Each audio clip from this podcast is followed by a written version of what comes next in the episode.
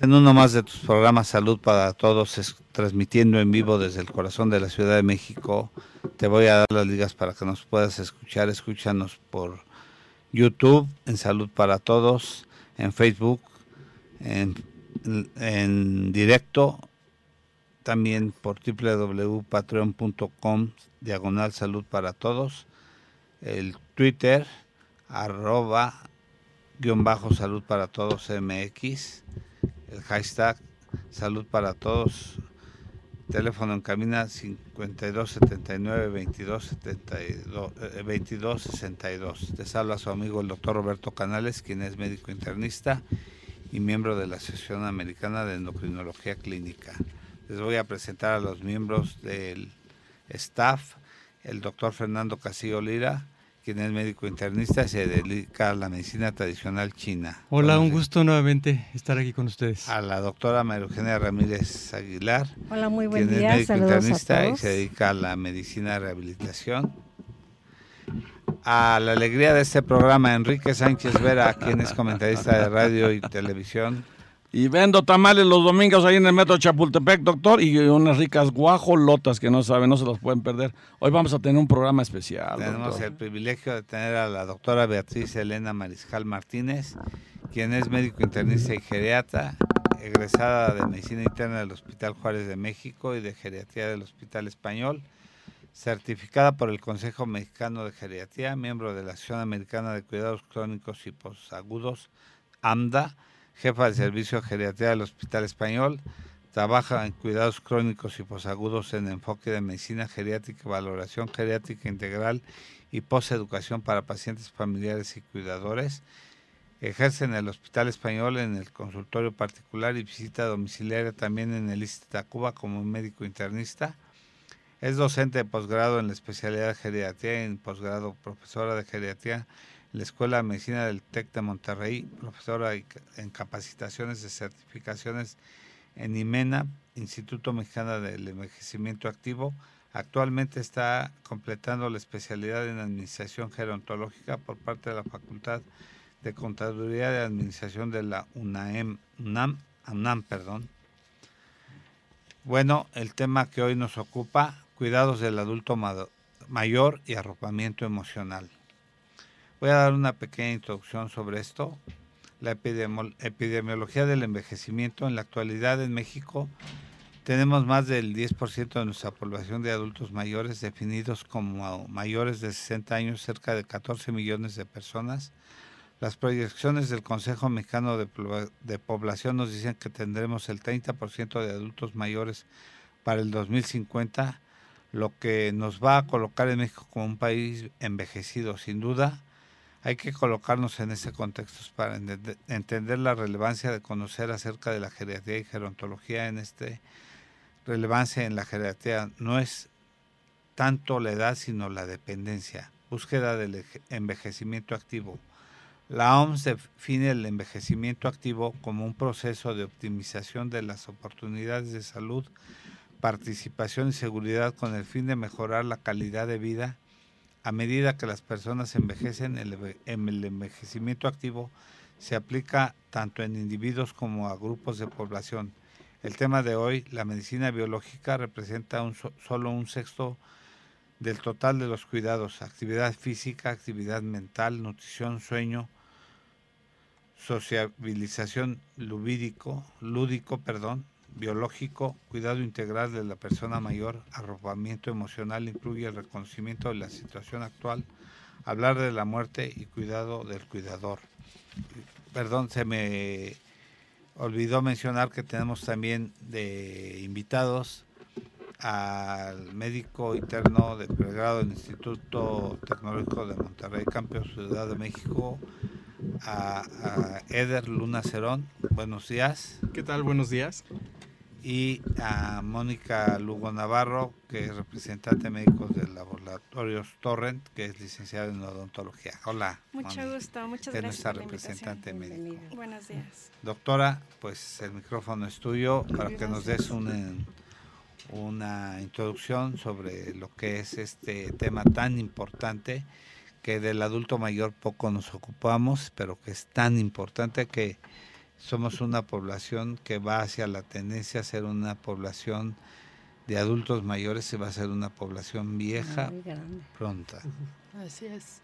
Bueno, pues muchas gracias, buenos días a todos. Primero que nada, pues muchas gracias por la invitación a todos los doctores, a los que estamos aquí. Un saludo aquí a mi familia que me está escuchando. Eh, Saludos. Este, y bueno, sí, doctor, pues sin duda que primero sí es importante colocarnos en este, en este contexto de, de saber que pues actualmente ya estamos en el 10% de los mexicanos, o sea, uno de cada 10 es una persona mayor. ¿no? Y en el 2050, pues 3 de cada 10 serán adultos mayores, ¿no? Eh, entonces, en ese sentido, pues, ¿cuál es la importancia de tener conocimiento de qué es lo que pasa con el envejecer? Pues que cada vez vamos a hacer más, ¿no? Ustedes han escuchado este término que se ha popularizado mucho de la inversión de la pirámide poblacional, ¿no? Eso ya es un fenómeno poblacional que actualmente está vigente. Es decir, porque se ha invertido. La pirámide poblacional es un, es un triángulo eh, de, población, ¿no? De acuerdo a la edad.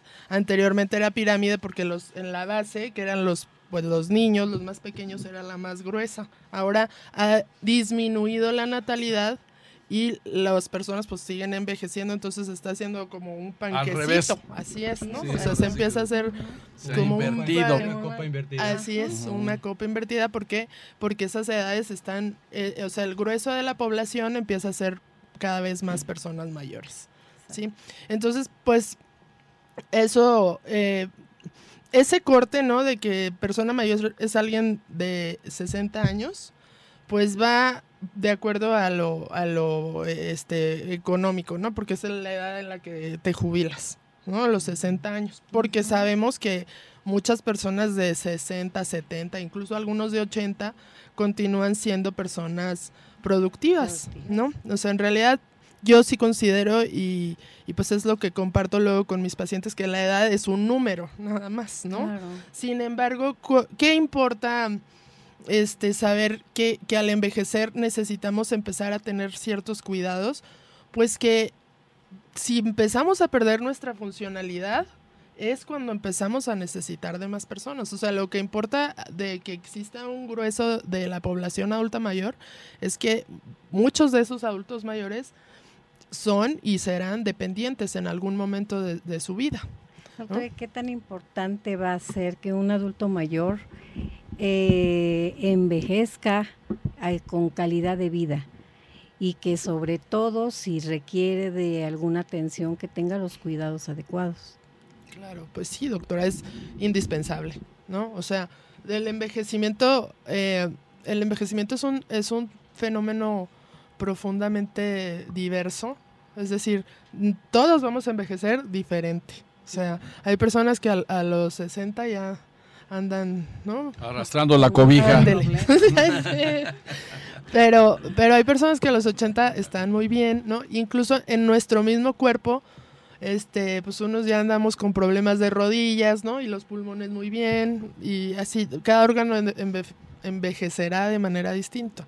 Entonces, en ese contexto que el envejecimiento es tan diverso, este, pues cómo definimos calidad de vida, ¿verdad? O sea, calidad de vida para quien, cada quien este, va a tener una, una distinta pues acepción, ¿no? De significado. Y, pero para, o sea, nosotros como cuidadores o personas que, que damos o nos encargamos del cuidado de las personas mayores, tenemos que, que, sacar muchas estrategias, ¿no? De empatía, porque a veces yo, yo quiero cuidar, pero no me estoy, pues sí, no, y además, pues a la persona que quiero cuidar no, ni le interesa lo que yo quiero hacer por él o ella, ¿no? Entonces, es complejo los cuidados, pero sin duda que la calidad de vida es, debe ser como la primera meta, ¿no? Y sobre todo también con un enfoque a, a preservar la autonomía de esa persona mayor. O sea, y, bueno, usted que sabe de la rehabilitación, doctora, este, no necesariamente es, o sea, tú puedes ser independiente aunque no camines, ¿no? O sea, hay formas de, de, ser tú autónomo, ¿no? Se trata de que no sean mucho, muy dependientes los adultos mayores, ¿verdad? O sea, se trata que también las personas intenten intenten de eso se trata. O sea, si hacen, si tienen una buena condición física, si hacen ejercicio, si tienen una muy buena dieta y todo. Yo conozco adultos mayores que están muy fuertes, ¿eh? Muy fuertes. Y los veo en el gimnasio. Claro, en el gimnasio los veo, de veras, en serio. Que están muy una compañera, la doctora Lorena Nieves, que hace neurorehabilitación en adultos mayores. Y ella menciona una cosa muy interesante que dice aquí necesitamos ayuda, no necesitamos visitas, ¿no? Con las familias. Y aquí una eh, escucha Claudia Nieves Campos dice, buen día a todo el panel, interesante el programa. Hoy particularmente me interesa, tengo una persona adulto mayor en casa y es un caos toda la familia, lamentablemente. ¿no? eso es lo que Nos están escuchando en Houston también y y cosas que realmente se ven cotidianamente. El adulto mayor que sirvió a toda la familia, después se vuelve una carga familiar y después la gente que, que toda la vida nos sirvió se vuelve una verdadera carga para la familia y se vuelve un problema se vuelven como una después, pelota. Después de que fue Una papa caliente, ¿no?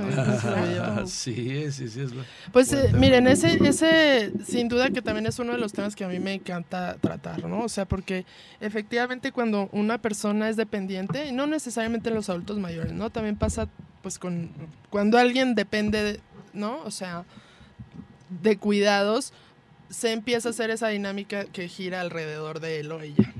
Claro. Entonces, nosotros, por eso al, principio el doctor me, mencionaba que dentro de los cuidados del adulto mayor siempre es importante cuidar al cuidador. O sea, y, enseñarle. enseñarle y buscar nosotros que somos este cuidadores, o sea, que nos ocupamos de eso, herramientas, ¿no? El día de hoy, al día de hoy ya hay herramientas accesibles en, en todos lados de cómo podernos capacitar. Y una de las formas que yo he visto es, mire, eso de, la dependencia es tan impactante para el hijo, ¿no? Porque estás cuidando a la persona que en un momento te cargó, ¿no? O sea, que te iba por ti a la escuela. Eh, y ahorita de repente a lo mejor ni sabe cómo te llamas. Entonces, Pues es un impacto muy fuerte y además de tener ese impacto tú como hijo, como familiar, tienes que ser cuidador. O sea, también tienes que ponerte a, a chambear, ¿no? O sea... Aprender y a, levantarlo, a moverlo, a bañarlo. Y, y entonces, este, pues son muchos procesos que, que, uno, o sea, si tú no te, te pones a, a, estudiar, a pedir ayuda, o sea, a buscar dónde pedir ayuda, te puedes quebrar, ¿no? O sea, es lo que nosotros conocemos como la sobrecarga del cuidador o colapso del cuidador. Es que Adelante, Fer, no te quedes callado, adelante. Ok. Sí, por favor. Ahorita que están comentando y documentando estos conceptos, siempre me quedé sorprendido en, la, en, la, definición de, por parte de, de la Organización Mundial de la Salud. Y, y, cómo nosotros como país, como pueblo o como universo, sobre todo cómo conceptualizábamos o en etapas anteriores, hace 35 años, el hablar de una persona de 60, 65 años, pues era una persona ya anciana, senil, vieja.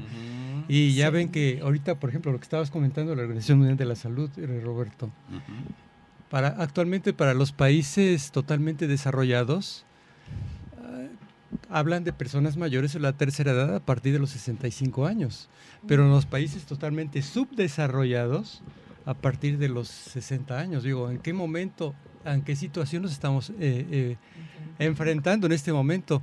Y lo que dice la doctora Beatriz, ¿no? Y lo que dice aquí Enrique, y lo que están comentando hace un momento, o sea, ¿en qué momento podemos hablar de esto? Creo que llevamos un vicio generacional. Y en un momento determinado dices, ¿en qué momento inicia la vejez? Pues hay que entender que vejez, pues tiene que ver que el trasfondo viene desde nuestros ancestros, de nuestros padres, desde el embarazo de nuestra madre cómo se cuidó. Cierto. Cómo se alimentó. Porque nuestras células van cambiando y como dicen a continuación ustedes en un momento determinado, hay personas que tienen habilidades y capacidades 80 años. son fuertes, Sí. pero aquí tenemos un error generacional. Creo entenderlo y se está poniendo muy bueno este tema. Yo creo que también ah, muchas veces es cuestión genética, doctora, que la... Sin duda. Porque a mí, mi madre, que en paz descanse, ella falleció a los 89 años y siempre fue muy fuerte. Siempre, siempre. Y yo sí considero que la cuestión genética es muy importante. La verdad yo me siento muy fuerte y este y es lo yo le achaco a mi madre que me dio unos genes de veras, de veras en serio, doctora, que he aguantado. Claro. No me he Y enfermado nada más tienes 81. y nomás tengo 81 y no me he enfermado, no, no, una sola operación no tengo, doctor. Perdónenme por ser tan presumido, pero es la verdad. Ni una sola operación tengo, ni una. Ni una, así es. Y este soy de familia longeva, No, es lo que es- también tiene que ver eso, ¿verdad? Claro. Tiene que ver también la cuestión genética y yo se lo agradezco a mi madre que en el cielo está y Ay, que ahí me pues va a esperar. La, la buena Eso es crianza, bonito. ¿no? La buena crianza es que yo también así conozco Y a la tus amigos. gratitud es la memoria del corazón, dicen también que, Sí. que mucho tiene que ver cómo fueron este creadas las gentes, ¿no? Porque la gratitud en la ingratitud se ve mucho en esto, ¿no? Claro. Porque el abandono del adulto mayor es común. Es común ver cómo, cómo se abandona al adulto mayor y la familia, a pesar de que muchas gentes dieron su vida por el, por el cuidado de los familiares, cómo son abandonados en los asilos o Sí, cómo son eso es más triste todavía. Claro. Sí, bueno, sí, sí. me- eh, em, propia casa, doctora. sí. Ah, bueno. Que Yo tengo un familiar muy cercano que está enfermo y está fuerte, pero lo cuidan mal, eh, lo encierran eh, y uno no se da cuenta de qué está pasando hasta que lo ve uno.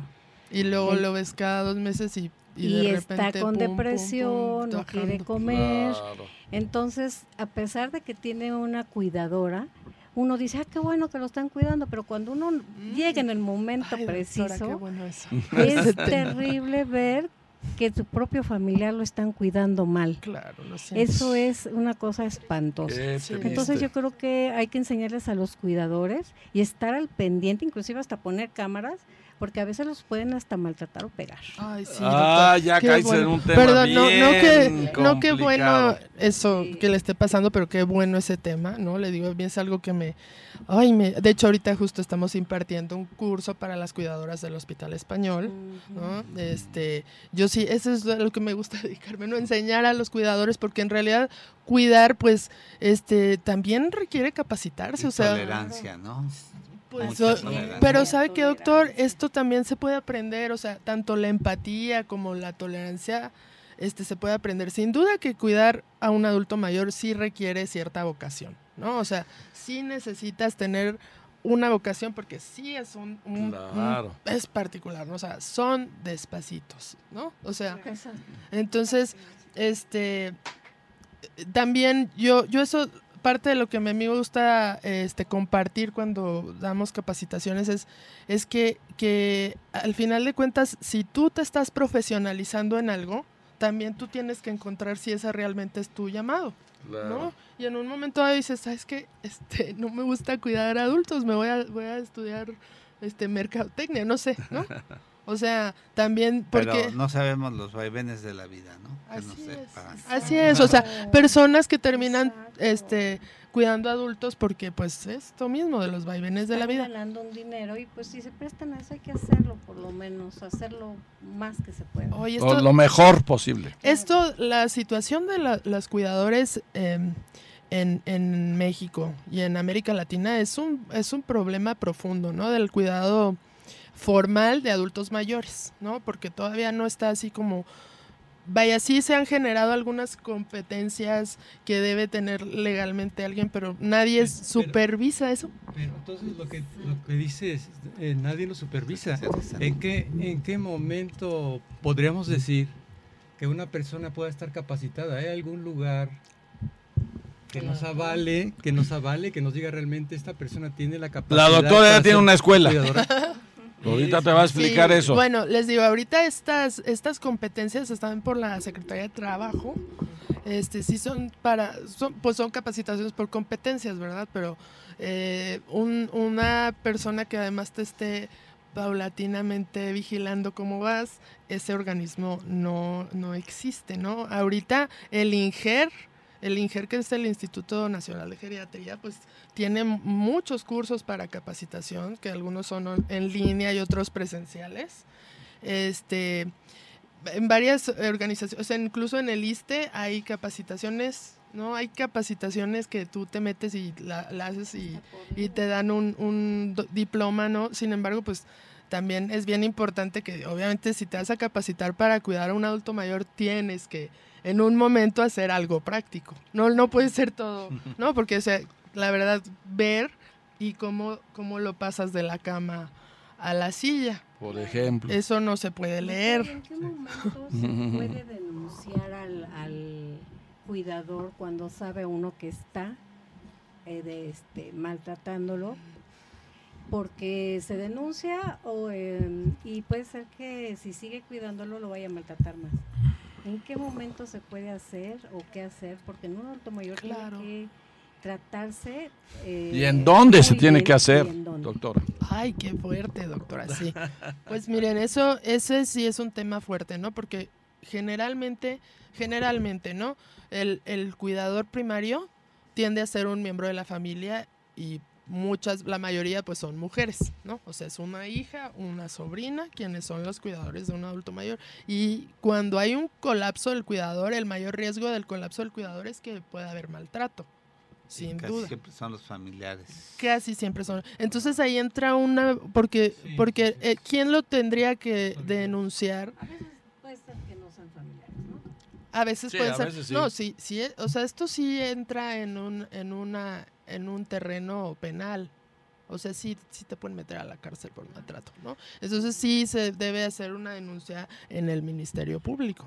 Hay, hay algunos saludos a la doctora Miriam López, eh, que nos está escuchando, dice que sus abuelos fallecieron a los 94 horas y dice, grandioso poder ayudar pero más importante aún saber dar lo recibido. Rosy Torres, eh, manda saludar al panel. Eh, Lupita Flores, que nos está escuchando de Aguascalientes, nos están escuchando de Houston, de varios lados. Bueno, mandan muchos saludos. gracias, gracias a todos. A sus 91, ah, 81 años. ¿Qué, 81, doctor? No me quites, tengo 82. Ay, doctor, Ahí están mis papás, saludos a mis papás. Saludos a los papás. Este, pues es, es muy complejo el tema de maltrato, de verdad. Yo creo que sí es sin duda, pues lo que buscamos, al, al capacitar a cuidadores, lo que buscamos es prevenir el maltrato, ¿no? Y sí, incluso a veces o sea, a veces ni siquiera, pero eso es, eso es de, eso es social, ¿eh? O sea, hace apenas, yo creo que será 15 años que empezó a surgir esto del término de el bullying, ¿no? O sea, pero antes era normal que en la escuela o sea, se sapearan todo el mundo, ¿no? Y yo me sapeaba a mis compañeros bien facilito. No, yo sí era malora. Malora, pero lo, hacía con cariño. Yo no, no, yo no era malora así, malora, malora. Eh, y eh, pues eso es lo que es, es una normalización de la violencia. Y entonces desde ahí viene que, bueno, hay algunos maltratos, ¿no? que son eh, emocionales, a lo mejor no necesariamente le tienen que... cuestión física. Socialmente, ¿no? Y, eh, por ejemplo, no sé, es que se tengan que estar sapeando al, señor o la señora, pero decirle, ay, ¿cómo, o sea, ¿cómo, ¿cómo te lata? De veras, ya en serio, no te voy a levantar hoy. Así, por ejemplo, pobrecito. O sea, o no le dan de comer. Ahora no te hago tus chilaquiles para que se te quite. Eso puede ser como. y eso es como, ay, pues, pues así nos llevamos. No, estamos, estamos cayendo el maltrato y muchas... Miren, pero la verdad también algo que yo he aprendido es que la persona que maltrata eh, también está, o sea, necesita ayuda. ¿Sí? O sea, sí hay personas, sí hay gente mala, ¿no? La verdad. pero pero la mayoría, o sea, los humanos somos buenos. O sea, sí tenemos amor. Somos más, buenos, más los buenos que los malos, como dice nuestro presidente. Eso es lo que dice Abrazos, no balazos. Abrazos, no balazos. Andamos dejando sueltos a los maloras a ver hasta cuándo me canso y los voy a agarrar. Como dice, me canso, ganso. Pues ya, ojalá y el canijo ganso ya se canse, doctor, porque yo no veo nada claro. Pero, pero la persona que maltrata generalmente es porque está en colapso, o sea, ya tiene un colapso de sus, todas sus herramientas de protección psíquicas, emocionales, ya se vinieron abajo, ¿no? Y entonces muchas veces esas cosas, ¿no? Así de, pues ahora, si no comes, este, no te saco. No te saco, exacto, no, vas al parque O sea, ahora. esa, esa técnica, pues a lo mejor bien, lo que trae atrás es querer, quererle dar de comer. O sea, en su pensamiento está, pues sí, lo estoy cuidando, ¿no? Entonces, pero, pero, pues, ¿qué pasa? Que, que sí, este, pues estás en colapso y por eso estás ejerciendo maltratos. Que luego sí pueden, lo malo, lo peor es que sí pueden llegar, o sea, los más graves, este, pues sí pueden llegar al maltrato físico, ¿no? A aventarlos, fracturas, ¿no? Que luego sí, sí pueden llegar. Sí, desafortunadamente somos una sociedad que está inmersa en aspectos de codependencia y dependencia, ya lo hemos visto. Ah, ya lo hemos visto en varios programas. Sentimientos de culpa, emociones encontradas que precisamente nos va trayendo un rezago generacional y es el cometido que se está, que se está ejerciendo. Entonces vienen los maltratos, toxicidad.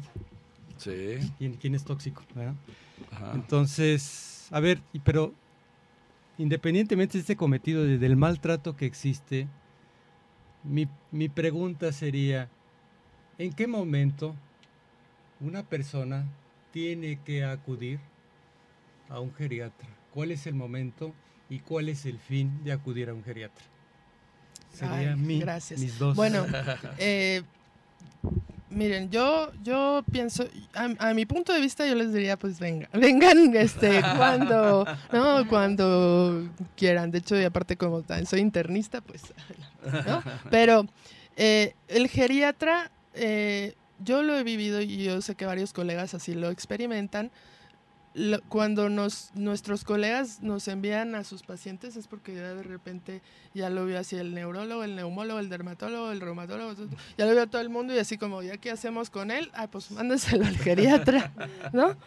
Mm, así nos pasan esas referencias. Y muchas veces, otras, lo que ya está empezando a, a, incrementarse en la consulta es tanto o de la misma persona o de los familiares, saben que buscamos un geriatra porque creo que veo demasiados médicos, tomo demasiadas medicinas y a mí me gustaría alguien como que me coordinara, ¿no? Entonces, ¿qué es lo que hace un geriatra con su valoración geriátrica integral? Precisamente eso, ¿no? Hace una evaluación de todos los aspectos, o sea, no nos sí, sin duda, porque pues nuestra área de la medicina geriátrica sí nos tenemos que, que abocar a los, a los factores biológicos, o sea, presión, diabetes, ¿no? Pero eh, eh, pues esa es solo una partecita, lo biológico, ¿no? Yo también en la geriatría, la valoración integral incluye desde preguntar cómo está la persona en la casa, quién vive ahí, cómo se, cómo se desenvuelve, ¿no? O sea, cómo funciona. Así es. Psicosocial. Su entorno, ¿verdad? Biopsicosocial, ¿no? Entonces, eh, ¿cómo, ¿cómo anda de la mente, ¿no? Cómo duerme, cómo anda en sus actividades sociales, o sea, lo que decían, ¿no, doctora? De, que luego están aislados. ¿no? Todo eso yo lo tengo que investigar y pues, ¿cuándo acudir al geriatra? Cuando, cuando lo que se desea, este, pues es una evaluación más integral, ¿no? O sea, un geriatra eh, sí es, es, un, es un médico subespecialista, ¿no?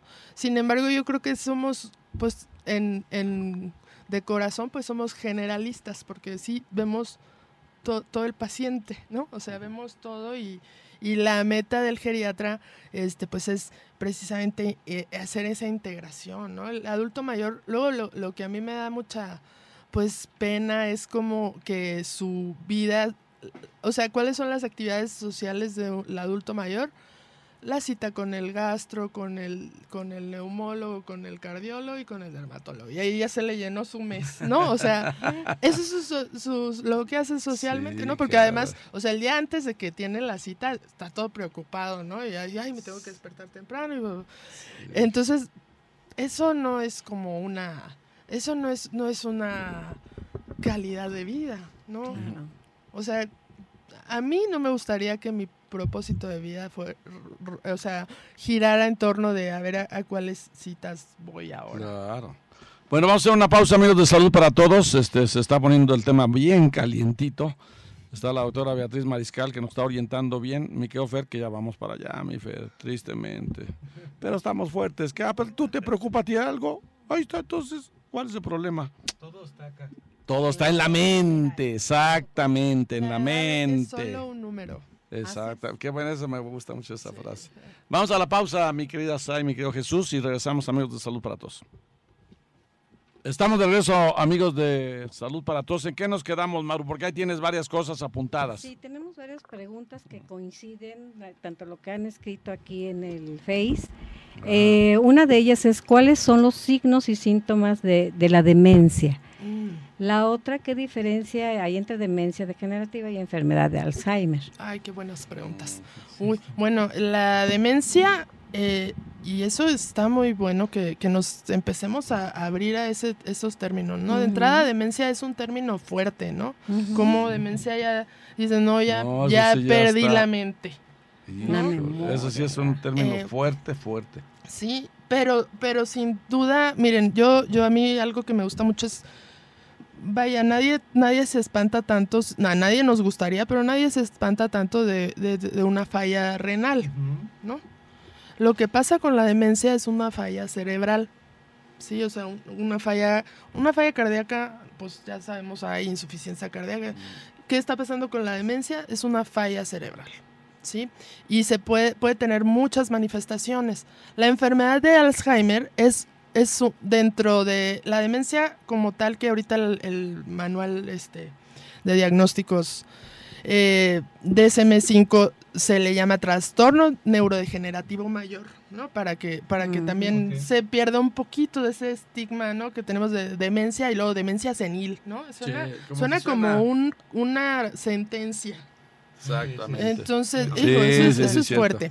Entonces, ese término, el trastorno neurodegenerativo mayor, es como un término sombrilla, le llaman, ¿sí? Y la enfermedad de Alzheimer se encuentra dentro de ese término. O sea, enfermedad de Alzheimer es un tipo de demencia degenerativa. ¿sí? La, demencia o el deterioro cognitivo eh, puede tener eh, muchas, muchas causas, ¿no? O sea, desde lo vascular, desde algunas proteínas que se empiezan a ella incluir en, las neuronas o alrededor, ¿no? Y para este eso hay tratamiento. Ay, pues miren, sí, doctor. Para eso ahorita sí, sí es una de las preguntas. Sí, sí existe tratamiento. Eh, bueno, no, los signos y síntomas. Bueno, ahorita nos vamos, si quieren les digo primero los signos y síntomas principales. Muy bien, muy bien. Porque qué es lo que pasa lamentablemente, que ya, eh, este, cuando llega la gente a pedir el, la, o sea, la ayuda o la supervisión, pues cuando ya de repente se perdió la señora, ¿no? o sea, ay, es que se, se, me perdió mi abuelita. ¿Saben qué pasa cuando alguien llega a ver, o sea, cuando ya llega esa paciente? Esa señora ya tiene más o menos cinco años de evolución de su padecimiento. Estos signos son sutiles. Generalmente sí empiezan, o sea, la misma persona lo puede empezar a notar. No todas las demencias se asocian a la pérdida de, memoria, ¿no? Eh, la enfermedad de Alzheimer es uno de sus principales este, síntomas que sí, sí tenga pérdida de memoria. Sí, pero esto empieza a ser sutil desde cinco años antes a que nos dé síntomas así tan, tan obvios como que dejar prendida la, la, estufa, ¿no? Mm. Acomodar los, las llaves en otro lado, ¿no? Que ya de plano te, no se saben los nombres. Eso ya es una, ya está moderado ahí el, avance, ¿no? Entonces, los signos y síntomas eh, sí son empezar a perder la, la, función, o sea, sí hay que hacer una investigación profunda cuando de repente este, si tú eres un contador, este, un contador que hacía grandes, eh, hacía, eso te dedicabas y que de repente ya digas, híjole, como que ya no me están saliendo las cuentas. Las cuentas, sí. Pero ¿qué es lo que ocurre? Que decimos, ah, pues es que ya tengo, o, sea, ya tengo 78, pues normal, ¿no? Es parte de mi envejecer, ¿sí? O sea, mm, miren, el perder la función no es un sinónimo de envejecer. Sí, puede llegar, pero, pero es, y eso es lo malo, por eso la gente, ni ellos mismos, ni sus familiares acuden a, ver una supervisión temprana, que eso sería lo ideal. Sí, entonces... Y se podría evitar todo esto, ¿verdad, doctora? O, eh, o minimizar. Lamentablemente, un tratamiento así a la degeneración que existe en el cerebro no lo hay como... O sea, no hay algo que te vuelva a rehacer tus, tus neuronas, ¿no? Pero el cerebro es, una, mm, es maravilloso y existe esto que se llama la neuroplasticidad, o sea, tiene capacidad de generar conexiones, ¿sí? Sí tiene capacidad de, volver, de mantener las funciones, ¿sí? Entonces, ¿qué hacemos cuando ya detectamos este, pues el deterioro cognitivo? Sí tenemos en la actualidad eh, algunos medicamentos que nos pueden ayudar a que esa degeneración no sea tan abrupta, ¿no? Eh, aquí en, México, y bueno, ahorita que también aquí nos acompaña Mónica, si se puede decir, pues uno de los que más eh, en México y en el mundo, los básicamente que tenemos son los inhibidores de la colinesterasa, que es el donepecilo, ¿no? Aquí está el pesil, que es como del, lo que más usamos, y la memantina.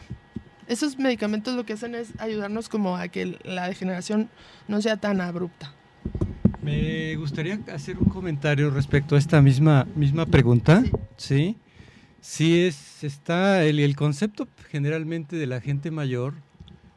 Cuando estamos hablando de demencia y Alzheimer, son dos aspectos que van de la mano, pero son un tanto diferentes, como lo, lo analiza la, la, doctora Beatriz.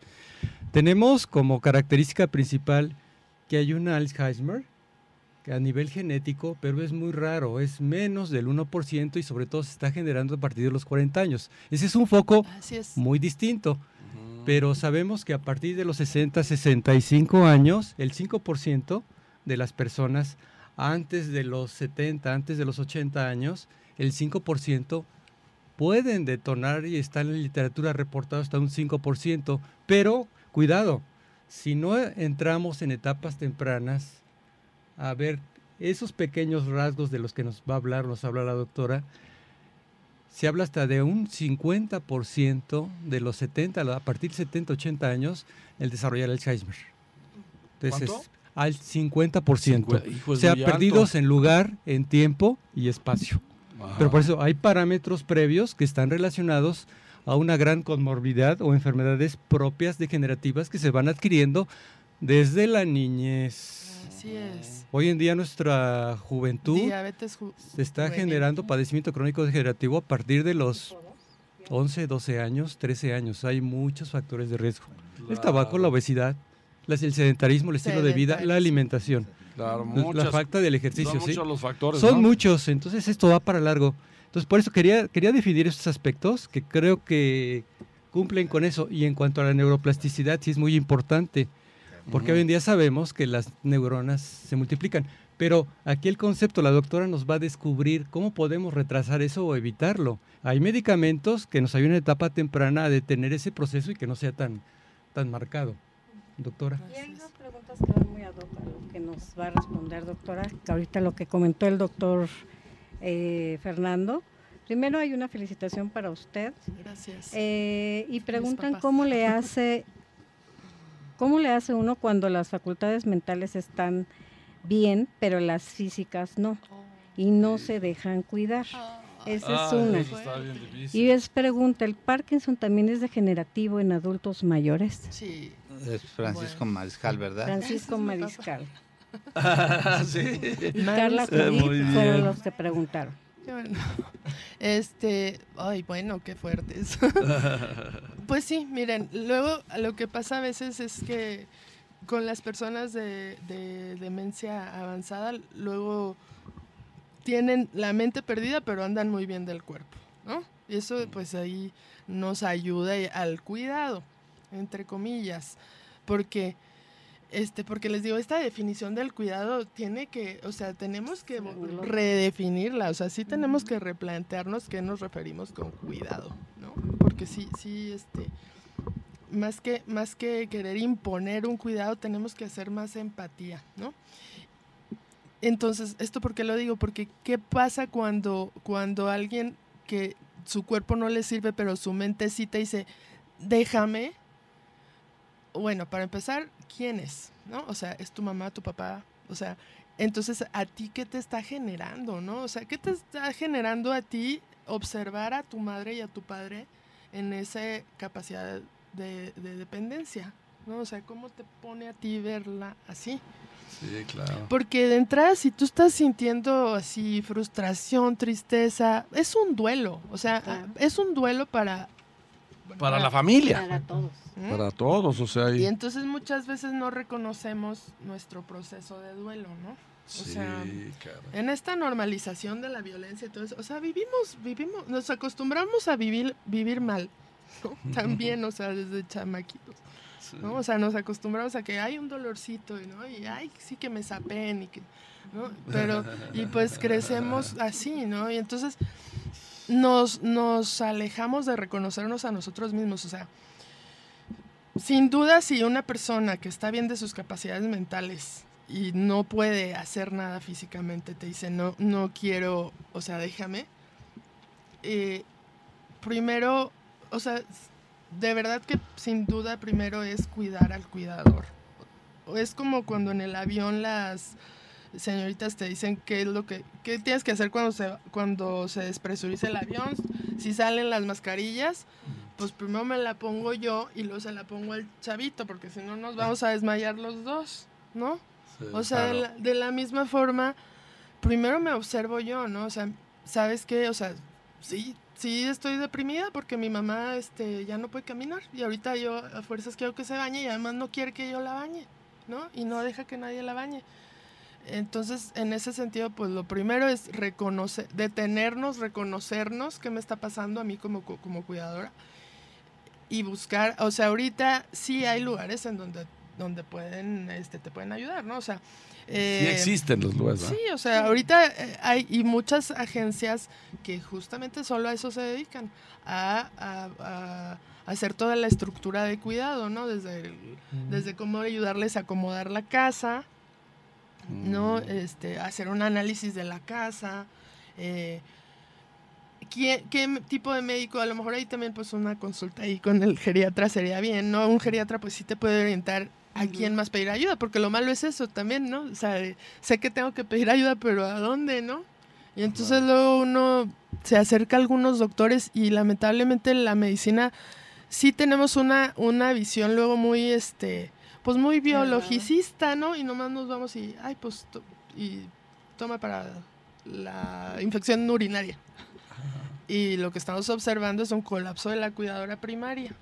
Entonces, vaya, sin embargo, hay algunas personas que, y cada vez sabemos más personas que nos estamos sensibilizando en que el abordaje tiene que ser así integral, ¿no? Entonces, como cuidadora, primero me detengo y, y ver a dónde puedo, puedo solicitar apoyo, ¿no? O sea, principalmente luego lo que se necesita, y más como ya la dinámica puede estar así como muy friccionada, pues se necesita alguien externo, hay un cerebro auxiliar. Pero cuando se les llega a enseñar a la familia o al cuidador lo que tienen que hacer, hay que tenerles mucha paciencia. Hay que, des- hay que rogarles, hay que apapacharlos, como al niño, ahí ve el avioncito con la cuchara para comer. Pero si no les insisten y no comen, no toman agua ni nada, eh, eh, no, no puede ser posible. Y más si ya les enseñó alguien cómo cuidarlos. ¿no? Entonces yo creo que aquí la paciencia debe de ser básica para que puedan tratar bien al, al adulto mayor. Claro, doctor. A mí me gustó mucho el nombre de este de esta plática que le, pusi- le pusimos arropamiento emocional. O sea, cuidados del adulto mayor y arropamiento emocional, porque no solamente el arropamiento es para la viejito viejita, ¿no? Es para, para nosotros mismos también. Y en esto de, de, de si yo soy impaciente, pues tam- mire, tampoco está mal ser impaciente. O sea, la verdad, lo más importante sería reconocer y decir, ¿sabes qué? Me desespera, o sea, no aguanto más de 30 segundos que no agarra la cuchara. Entonces, en ese momento me acerco con alguien más. ¿no? Muchas veces, lamentablemente, este, pues la única que la puede cuidar es la que está colapsada a la vez. Pero en ese sentido, pues también están surgiendo, y eso es lo que también me gusta, bueno, en lo que yo me dedico, los cuidados crónicos y postagudos del adulto mayor, ¿no? Eh, sí están saliendo muchos asilos que son, este, pues que los pusieron, ¿no? Porque se les quedó la casa vacía y dijeron, pues vamos a, poner un asilo para viejitos, ¿no? Pero lo que estamos haciendo, eh, bueno, algunos colegas y yo que nos dedicamos a los cuidados crónicos es buscar cómo estandarizar un organismo, o sea, un órgano esperemos que en algún momento de la ley que pueda ser el que supervisa cómo se cuida en los lugares de cuidados crónicos a los mayores. Y dentro de lo crónico también existe lo que son los centros de día. Los centros de día son lugares donde también se puede durante un tiempo eh, y, el adulto va, o sea, bueno, no me gusta a mí decirlo así, pero es como una guardería para, para personas mayores. Están en un determinado tiempo, o sea, de las 8 a las 6 de la tarde. Y dentro de la dentro del centro, pues lo que se hace es eh, rehabilitación de la mente, rehabilitación de, del cuerpo, algunas actividades, ¿no? Socializar. Que eso es muy importante. Oh, doctor, ahorita que estás hablando de los cuidados, pero en forma general una familia, independientemente de, si tiene un, eh, un cuidador o no lo tiene, ¿cuáles serían los cuidados básicos que uno debe de considerar precisamente en el adulto mayor? Lo básico. Lo básico es enfocarse bien a que esté con, una buena supervisión médica, ¿no? O sea, es así, eso, yo como, yo solo les digo que es un sexto del total del cuidado, pero sí es un sexto importante, ¿no? O sea, que sí estén controlados, pues, todos sus padecimientos eh, crónico-degenerativos, diabetes, y una apropiada eh, manejo de, de, sus medicamentos, ¿no? Verificar que no haya interacciones entre las medicinas, ¿no? Que no hagamos lo que se conoce como la cascada medicamentosa, que, que, te dan una medicina y eso te produce un síntoma y luego te dan otra para eso, ¿no? Y pum, pum, y de repente traes 12 medicinas. Eso, lo biológico, ¿no? Que es lo que yo le mando. Lo nutricional, ¿no? Enfocarnos a que sí efectivamente estemos teniendo una alimentación apropiada, que no haya pérdida de peso, que, que, pues que no se esté poniendo flaquito, que en algún momento se requiera un suplemento también alimenticio, pues también se requiere, ¿no? Ah, suplementos de algunas vitaminas, eso es lo nutricio. Lo, el sueño, que el sueño sea apropiado, ¿no? O sea, que la persona sí pueda dormir sus horas. Lo social o lúdico, ¿no? O sea, que, que sí tenga interacciones interacciones, aunque sea, si ya es una persona dependiente moderada o avanzada, pero que vea más gente, ¿no? Que no nomás esté viendo siempre la misma pared o la misma foto, que vea verde. Vamos a visitar al abuelito o a la abuelita. Todos los nietos y todos platicando cómo te ha ido en el chisme y el abuelito o el adulto mayor callado, nadie lo toma en cuenta. Y luego dice, ay, ¿dónde está mi abuelita? ¿Quién se, ¿A qué hora se fue? Pues no lo toman en cuenta, entonces hay que también incluirlo en las conversaciones. Si fuimos a visitarlo a él, por Dios hay que hay que interaccionar con ellos. O mínimo, es que luego es, puede, ser frustrante para la familia. Les digo, ese proceso de duelo que estamos viviendo por ver a alguien mayor y que, o sea, pero si hace dos años platicaba y todo y ahorita nomás está así, para nosotros como familiares también es fuerte, ¿no? Entonces, el interactuar, socializar, hacer algo que nos produzca placer, ¿no? O sea, poderle llevar a tomar una nieve. Por ejemplo. O sea, música, o sea, ponerle canciones de la de, la época. de su época, ¿no? No sé, bueno, hay una película muy buena, ahorita está en, ahí en el Amazon Prime ahí está, pero también está en YouTube, se llama Vivos por dentro, que cómo nos nos este esto sí, no, y es todo todo lo que la musicoterapia puede ayudar, ¿no? O sea, sobre todo en, demencias avanzadas, ¿no? Entonces, biológico, nutricional, eh, socio sociodiversión, ¿no? O sea, familia social, el sueño apropiado y la actividad, ¿sí? Que puede ser desde rehabilitación, o sea, con un, con un motivo de rehabilitarnos. Físicamente. Eh, la actividad que tiene que ser física y mental, ¿no? O sea, esos son como los cuidados básicos, las seis áreas en donde nos tenemos que, que enfocar. que enfocar para cuidar a una persona mayor. Doctora, ¿qué preguntas ya del tratamiento? Porque no sé cómo vayamos de tiempo. dale, dale, doctor. ¿Qué tratamiento existe para, eh, para este tipo de problemas? ¿Cuáles son las ventajas de recibir tratamiento con ESAGUM? Ajá. ¿Cómo mejora su calidad de vida con el tratamiento? ¿Y cuántos años puede vivir una persona con Alzheimer que recibe tratamiento? Ok. Es la memantina. Esa generalmente la damos en las demencias que ya están avanzadas. Hay varias escuelas, ¿no? Se, inicia, se dice que cuando ya hay una demencia moderada, es decir, que ya empiezo a perder algunas eh, funciones de la vida eh, básicas. No las funciones básicas que son eh, comer, ir al baño, caminar, bañarme, ¿no? Cuando ya empiezo a perder esa capacidad, ya estoy en un poquito entrando a lo moderado mayor, ¿no? Porque ya voy a necesitar a alguien que me ayude con mis cosas básicas. Y hay varias escuelas que se dice que podemos empezar con el PESIL, ¿no? El Don Pesilo. Eh, más, etapas más avanzadas se usa el ESAUN, que es la memantina, o hay algunas otras que también, es que son, ahí también hay, hay como entre los médicos no, no se ponemos de acuerdo, ¿no? Y a cada persona también le resulta diferente, ¿no?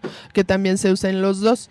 ¿Qué, ¿En qué nos ayuda esto? En que el deterioro no sea así encarrerado, pero sobre todo también en algo que, que pasa mucho en los pacientes ya con demencia, que son los síntomas eh, neuropsiquiátricos, o sea, empiezan a tener mucha sintomatología que a la familia sin duda te, o sea, sí te, te, impacta, ¿no? Porque son que se levantan a las 2 de la mañana y andan dando vueltas, ¿no?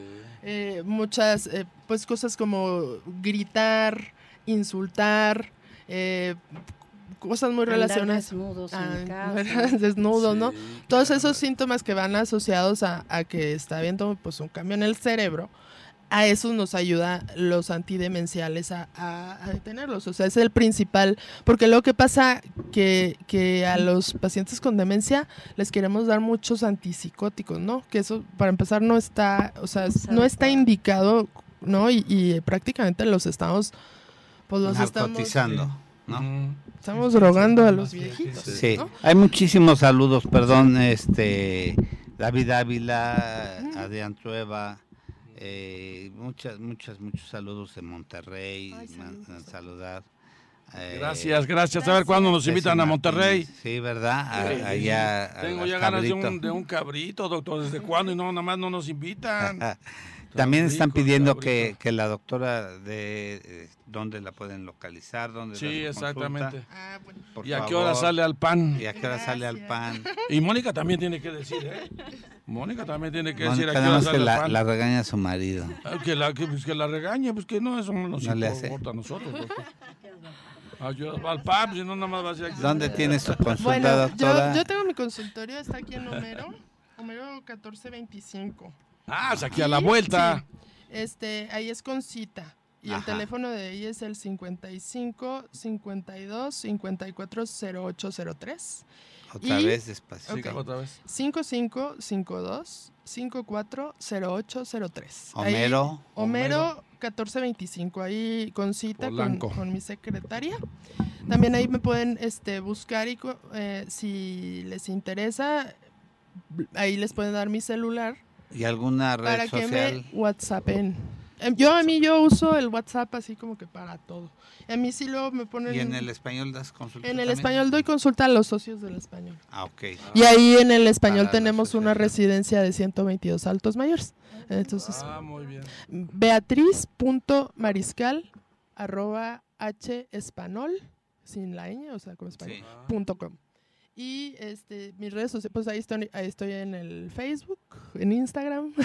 estoy, ¿Ah, sí? en- sí, ¿Como Beatriz Mariscal? es Vida Más Viva. Ah, ok. También tengo ahí mi página que está en construcción, ¿no? pero, pero pues sí, mi, mi- ahorita también estoy eh, pues siendo ahí maestra en, en, en Imena, que el, el comercial, pero Sí, este, porque ahí pues, pues eh, en línea estamos ah, generando este capacitación, capacitaciones en línea. ¿Y, a- Mónica, y a qué hora este, sales al pan? ah, sí, ¿A qué hora sale? Porque hoy ya va Mónica ahorita. ¿A ¿Ya, hora, está- ¿Ya estás prometida, doctora? Sí, exacto. ¿Ya está prometida, doctora? No, no está. Ahí está, entonces, ¿cuál es el problema? no don't worry. ¿Qué tiene que decir Mónica también? ¿Qué, qué- qué medicamentos? ¿Que ¿A qué hora sale al pan, ¿Qué más? Mónica? Los medicamentos que nosotros tenemos en el laboratorio pues son básicamente eh, Neurociencias. de neurociencias del sistema nervioso central. Eh, en ellos se incluye antidepresivos, eh, antipsicóticos y bueno, aquí enfocado a los antidemenciales que estamos hablando de Esagún, que es nuestra memantina, y Pesil, que es nuestro donepesilo. Y que le diga a su Entonces- gerente que nos invite a comer. que todo está allá en ¿Ya español. escucharon? Gerente, gerente Juanito Pérez, no se te vaya a olvidar que tenemos que ir a comer. Me, eh, Que nos me- me inviten a todos. Su nombre, este, Ah, bueno, Mónica? bueno. Mo- Mónica Lugo, de Laboratorios Torrent. Y a nuestro amigo, habla algo. él, no quiere hablar. Pobrecito, no me lo han dejado hablar. Te quedaste así pasmado. ¿Qué te parece hacer un programa de radio? No, pues la verdad es una excelente oportunidad. Acércate más. Esta primera oportunidad, la verdad es que me ha impresionado bastante. Y bueno, agradezco a todo el auditorio y sobre todo a la doctora Beatriz Mariscal por esta oportunidad de estarnos guiando en el área de geriatría en el Hospital Español. Y pues eh, está abierta la invitación a todos eh, nuestros compañeros eh, del TEC en acercarse para rotar con la doctora. Es una doctora que nos ha abierto esta oportunidad de conocer de cerca sobre todo la residencia de los adultos mayores y bueno, también participar de primera mano en la atención de todos estos pacientes. ¿Cuál es tu nombre? Eder Luna Cerón. Eso, saluda a tus compañeros. Un saludo a todos mis compañeros del TEC de Monterrey, Campus Ciudad de México. Ah, y bueno, también este, al resto de los campus para que puedan integrarse a hacer una rotación aquí en la Ciudad de México. No se pierdan la oportunidad de hacerlo. Yo también tengo un hijo de Exatec, la doctora es Exatec. Yo soy Exatec. Desde la secundaria. sí. Yo no, yo, yo soy pobre, doctor. Yo la prepa y la carrera en el TEC y luego ya se fue a la Universidad de Stanford. Gracias a mis papás. Eh, qué bueno, Mi hijo, gracias a su talento, porque su ah. papá un poco aportó. Ah, no, no, no, no, te hagas ahora que no aportaste nada. Bueno, este, pues ya casi nos vamos, ya eh, casi nos vamos. ¿Quieres comentar algo? porque ya te nos queda un minuto este, pues, Veo que me, me, me, percato que les interesa mucho el aspecto del deterioro cognitivo y en la conducta del ser humano. Lo que también llama la, la, sorpresa es que nuestra sociedad, desafortunadamente, como comentario, se, se, habla de ahí por ahí reportes que exceden al arriba del 40%, al 50%, que la gran cantidad de nuestros personajes viven una gran soledad y una gran depresión no identificada y que todo esto nos está conllevando posteriormente a problemas mentales y por problemas de socialización en llamada la tercera edad. En, lo personal yo nunca he estado de acuerdo con cuál es la tercera edad, ¿no? Pero bueno. Yo también. Yo también, yo soy de la primera edad toda la vida. a mí que no me venga que adulto mayor ni nada de eso. A ver, eh, la, la cuestión es esta. Creo que los primeros parámetros al deterioro cognitivo de un ser humano y en la conducta del ser humano es en etapas tempranas, es una invitación nosotros como médicos entender y comprender que tenemos que estar muy atentos a que un individuo desde etapas tempranas de su vida no, no padezca de depresión, porque la depresión generalmente se enmascara. Y hoy en día sabemos, y sobre todo a nivel de neurociencias, que se estaba comentando en ese momento, hay una neuroplasticidad, o sea, es como plastilina, formar nuevas neuronas. El cerebro constantemente está en remodelación, pero para que suceda eso debe de tener un estímulo. Y si no se le da un estímulo, decrepita. Hay una atrofia en toda la, capacidad neuronal. Y hoy en día sabemos que simplemente por estar en una etapa de conflicto personal o emocional, podemos tener un error a nivel de esa neuroplasticidad. Entonces empiezan a mutar nuestras células a nivel cerebral y es cuando surge el problema de deterioro cognitivo y conductual. Entonces, creo que las primeras etapas de la vida, no hablar, llegar necesariamente a los 60 años, 50 años, 40 años, desde etapas tempranas hay que trabajar todo ese aspecto y saber identificar emocionalmente en qué situación se encuentra un individuo, porque más adelante vamos a tener este tipo de problemas. Gracias. es una agua, cultural agregada. Gracias, ya que, se despida la doctora Mariscal. Sí, palabras nada más. Sí, por favor. Pues me encantó esto que dice doctor y efectivamente nada más reconocer que, que envejecer no es igual a perder la función, ¿sí? no achacarle cosas a, ay, es que ya estoy viejo. No, o sea, la edad es solamente un número y para cada quien es, es este, distinto. Y pues muchas gracias, me encantó estar aquí. Te vamos a convidar a, que, que, regrese con nosotros. que regrese la doctora Mariscal, quedó muy... Que y que regrese Mónica. y que regrese Eder. Bueno, que regresen todos. Y que vuelvan a venir todos. que vuelvan a venir todos. Eh, muchas gracias. Gracias, doctora Mariscal. Gracias, Fer. Gracias, Maru. Gracias, doctor. Gracias a todos. Gracias, Maru, tu programa para esta fecha. Ya nos vamos, amigos de salud para todos. Gracias, mi queda Sai. Y gracias, mi querido Jesús, por estar aquí, como siempre, en los controles de este programa. Salud para todos, que es exactamente para ustedes. Que tengan un excelente, que tengan un excelente día, día, y una mejor semana. Y una mejor semana y cuídense del calor que está muy fuerte. Yo la primera quincena de junio voy a la República Checa y a Viena. Ya, doctor, y no me llevas. No, ya no andes diciendo, porque nada más me da coraje, doctor. Yo no conozco ni Xochimilco, doctor, y usted me anda diciendo que la República Checa. Apenas conozco ahí donde está la escuela del, del LEDER, ahí en tecnología. Es hasta donde más he llegado. Pero bueno, ya nos vamos. Hasta luego, amigos de Salud para Todos. Hasta la próxima. Gracias, buen día.